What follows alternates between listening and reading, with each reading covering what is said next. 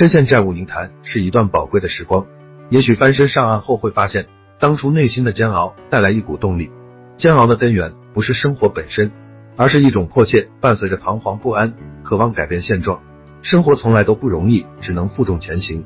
当你觉得轻松，一定是有人在替你承担，属于你的那份责任，有人在替你扛。于是安安稳稳度过一天又一天，一年又一年。负债后各种逾期，才看清自己；经历人生低谷期，才看透世态炎凉。一个人的成长需要一段磨难，众多的磨难经历过后，有的是无法挽回。有的是终生遗憾，比如失去健康；别的是已经无足挂齿。负债只是没有按时还款，只是经济暂时困难，没有被击垮，就还有无限可能。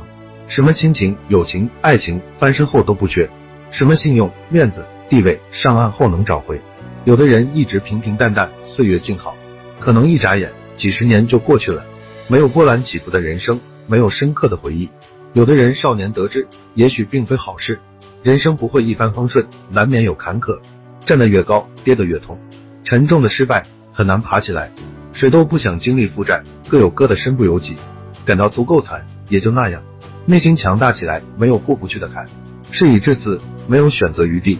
为了自尊的生存，为了心有不甘，把心灵的困境化作披荆斩棘的坚定。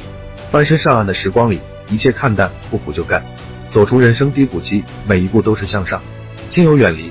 连金融机构都嫌弃，没人再打扰你。有时间学习，有时间提高认知，有时间进行各种尝试。已经穷困潦倒，一无所有，那就破釜沉舟，背水一战，走过不寻常的路，看到不一样的风景。奋斗不止，依然年轻。